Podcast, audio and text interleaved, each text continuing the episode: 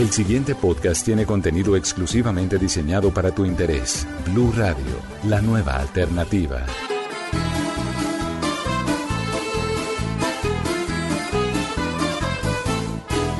Una mattina mi sono alzato, Hola a todos y bienvenidos una vez más a la caja de los cómics, el espacio de los podcasts de Blue Radio dedicado al cine, al anime, a la fantasía, a los cómics, a las series, a todo esto que nos gusta tanto, a todo esto que nos saca la monotonía, que nos lleva a mundos fantásticos, a mundos diferentes, a mundos donde todo es posible. Hoy, como ustedes escucharán, estamos con la canción de Bella Ciao, una canción que tuvo mucho que ver durante la revolución en Italia, una canción muy contestataria durante la época del fascismo en Italia y pues que recientemente tuvo una nueva connotación, una connotación también como de resistencia gracias al profesor y a su banda.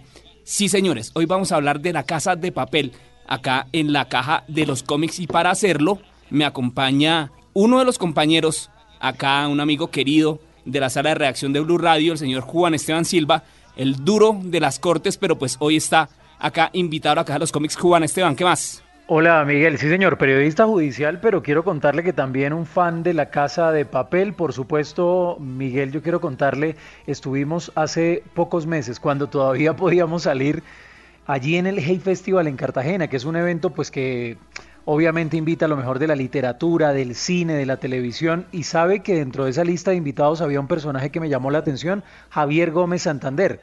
En ese momento lo que yo hice fue investigar quién era Javier Gómez Santander y descubrí que era nada más y nada menos, Miguel, que el líder del equipo de guionistas de La Casa de Papel. Imagínese, usted. Imagínese. Entonces póngale cuidado, no se me vaya a adelantar. Vamos a hablar de La Casa de Papel. La Casa de Papel, primero que todo, pues es una serie que se hizo en la tele- para la televisión española, una serie que tuvo un relativo éxito en España, Sí, señor. en donde se pasó al principio. Digamos que no fue el fenómeno que se convirtió cuando ya Netflix la dio a conocer alrededor del mundo, pues obviamente en su plataforma.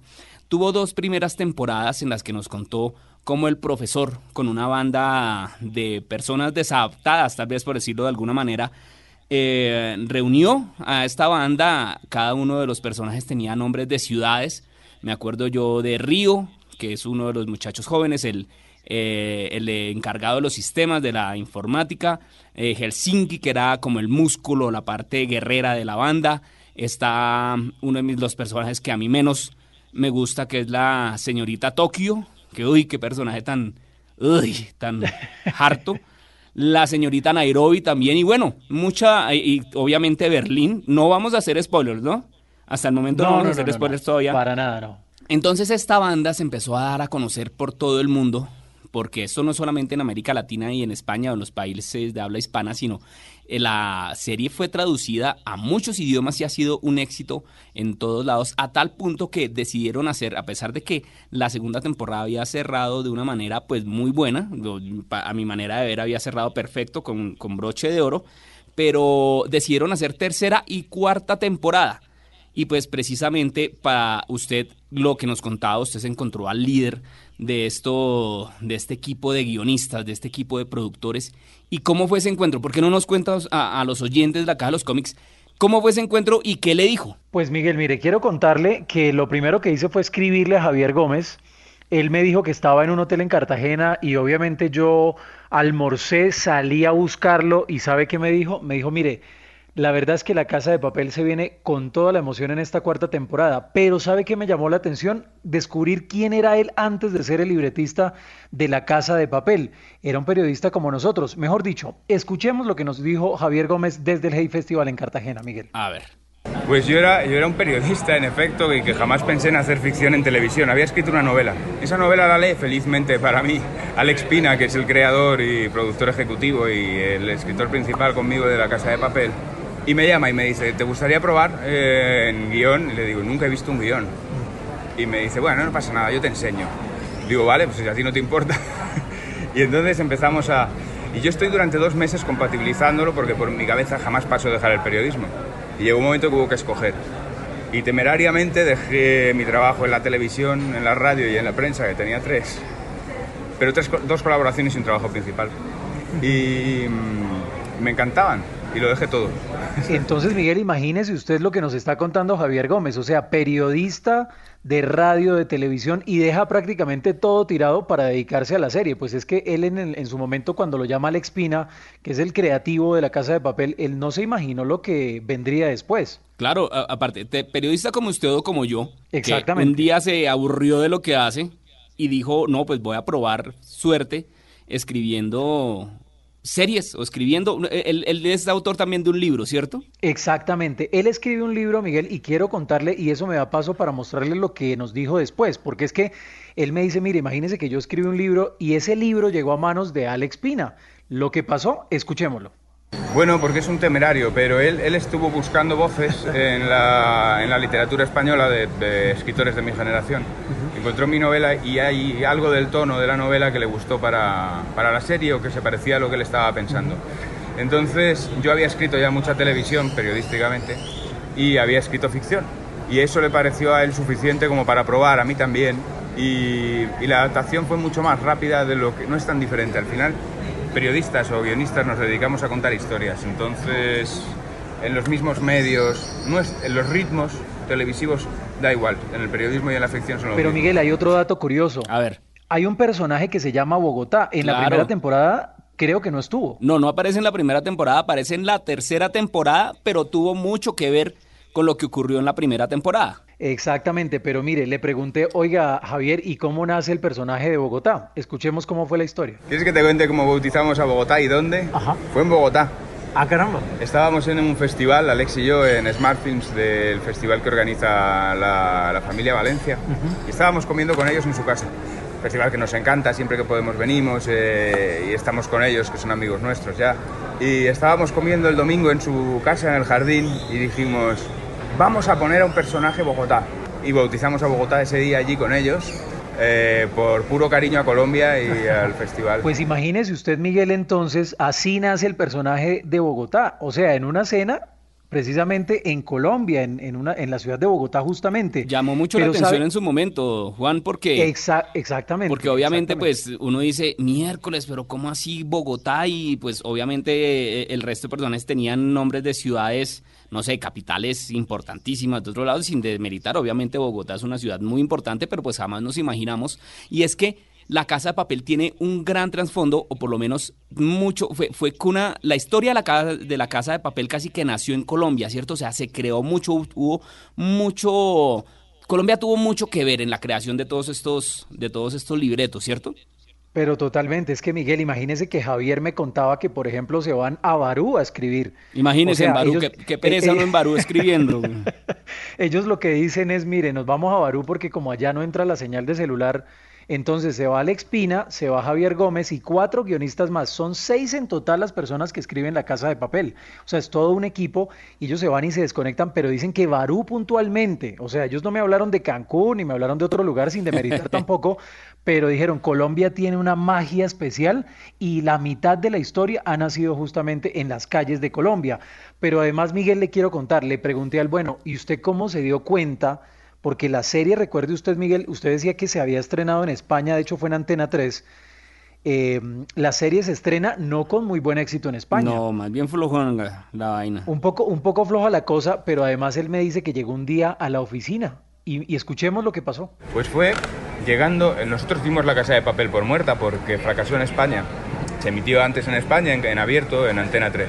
Luego la compra Netflix y la pone en el mundo. Y mm, nosotros no esperábamos absolutamente nada ya de esa serie, estábamos haciendo otra.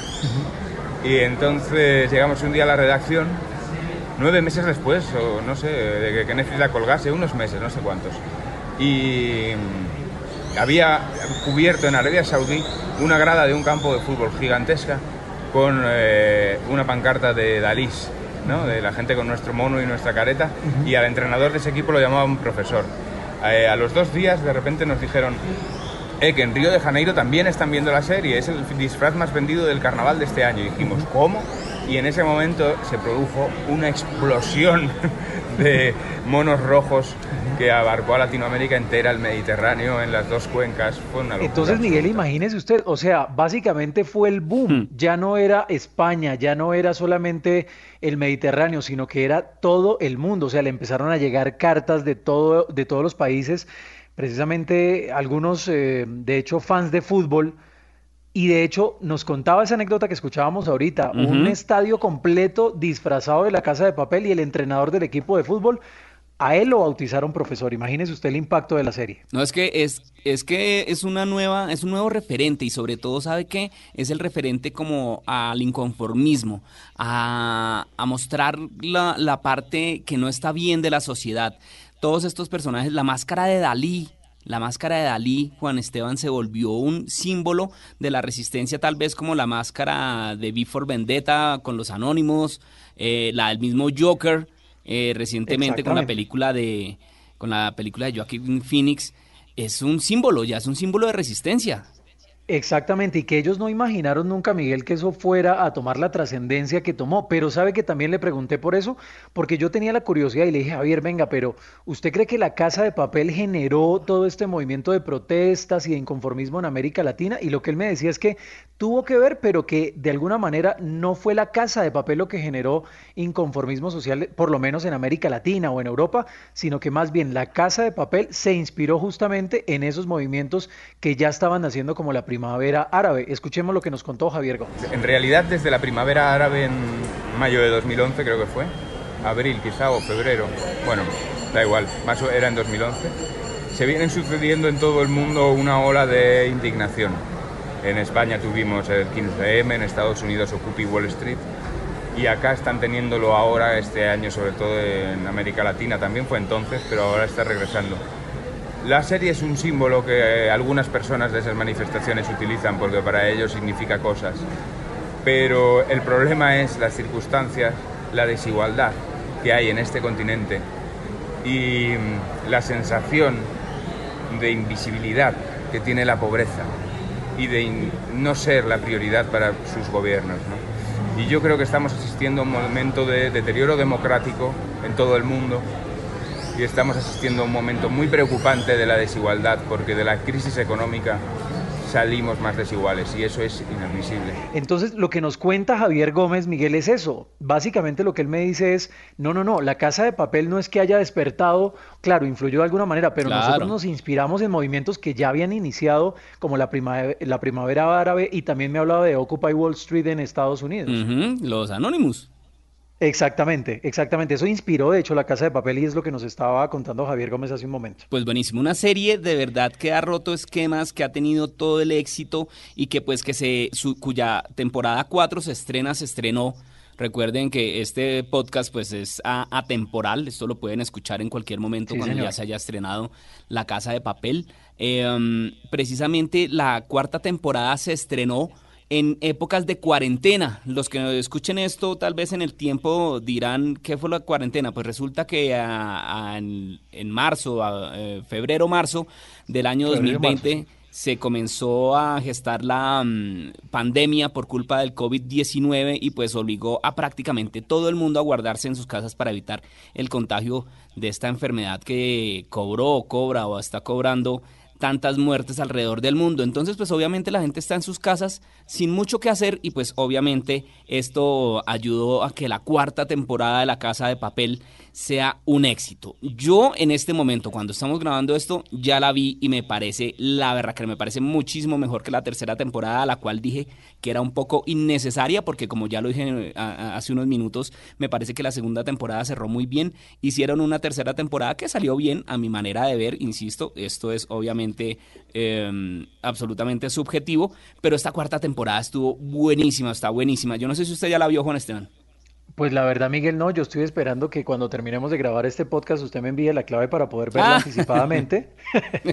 Pero sa- sabe, Miguel, que hay, hay una pregunta que no me respondió Javier y es si, si, si realmente hasta aquí va la casa de papel o no, no lo sabemos. quién sabe. Pero mire, yo insisto en que las cosas hay que saber cuándo terminarlas, hay que saber cuándo decir ya no más.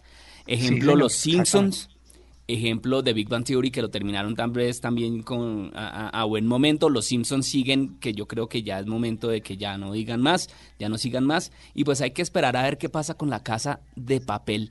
Yo digo que de ahí salieron personajes memorables, eh, pero que también son tan memorables que merecen tener un buen lugar en el recuerdo de la gente y no que por el afán de seguir haciendo más cosas terminen de pronto desdibujándose. Pero, además, Miguel, es que, es que, es que efectivamente, perdón, es que el, listado de actores es impresionante, pero ¿sabe qué, qué, curiosidad encuentra uno? Que no necesariamente eran los actores más reconocidos en su momento de España, y este, esta serie lo que hizo fue darlos a conocer a nivel mundial. Ajá, que también es parte, digamos, del éxito de muchas series o de muchos, eh, inclusive películas, coger actores desconocidos ponerles un muy buen personaje y que ellos mismos sean los que hagan el personaje y que sean ellos mismos los que crezcan, no que llegue un personaje o un actor con muchísimo peso que de pronto termina siendo un mal, un mal papel. Eh, pero no, sino coger, por ejemplo, como hicieron, eh, obviamente guardando las diferencias, pero lo que hicieron con los de Marvel, los que hicieron los de Marvel con Robert Downey Jr., que era un, un, un actor ya venido a menos, y mire lo que hizo con Tony Stark. Sí, señor, sí, señor. Pero la verdad es que, Miguel, mire, yo, yo lo último que quiero eh, decirle a usted es que para mí, para mí es la mejor serie, por lo menos en Netflix, es mi favorita. Obviamente cada oyente de la caja de los cómics tendrá pues en este momento, pero en este momento para mí es la, es la mejor de todas. Ahora, quiero ver la cuarta temporada, ¿no? Yo espero llevarme una buena sensación de esa cuarta temporada que se viene además. Me dijo él, de hecho, eh, Miguel, en un video que ya hemos conocido en Blue Radio, eh, lo, la palabra en la que él resume esa cuarta temporada es emoción y la otra palabra es suspenso, mucho suspenso. Y estoy absolutamente de acuerdo con el señor escritor. Eh, esas dos palabras describen esta cuarta temporada. Bueno, Juan Esteban, ¿cómo le pareció estar en la caja de los cómics? La verdad es que muy bien, sabe que hace mucho tiempo teníamos esta invitación pendiente, pero bueno, llegó el momento y espero que ojalá podamos estar más seguido en este, en este podcast, del cual le quiero contar, Miguel. Yo soy fan y soy oyente asiduo. Ay, verás, si no, no, mentiras, muy bien. Sí, con Juan Esteban estábamos, estábamos en deuda de estar acá. Chévere, muchísimas gracias por compartir esta entrevista que hizo con uno de los escritores o con el líder de los escritores de la Casa de Papel. Juan Esteban, si quiere que lo sigan en sus redes sociales, dígalas que aquí está el micrófono abierto para usted. Arroba Juan Esteban SR, Twitter e Instagram. En, en las dos es igual, Juan Esteban SR. Perfecto, y ustedes ya saben que arroba la, caja de los cómics en Instagram está ahí para todos ustedes, para que comenten, para que den varilla, para que escriban. Ahí estamos siempre pendientes y estamos cerca de ustedes, sobre todo en estos momentos de, de falta de convivencia. Recordemos que no siempre es necesario estar cerca para que estemos juntos. Muchachos, hasta acá esta emisión de la Caja de los Cómics. No se les olvide eh, escuchar el resto de podcasts que hay en la gran paleta de contenido de Blue Radio. Ustedes saben, www.bluradio.com. Ahí encuentran el botón de podcast, ahí encuentran, encuentran todos los contenidos que tiene Blue Radio para ustedes. No es más.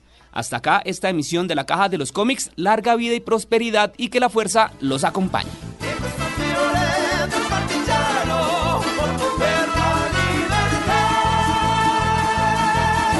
Más contenido sobre este tema y otros de tu interés, visítanos en www.bluradio.com. Blu Radio, la nueva alternativa.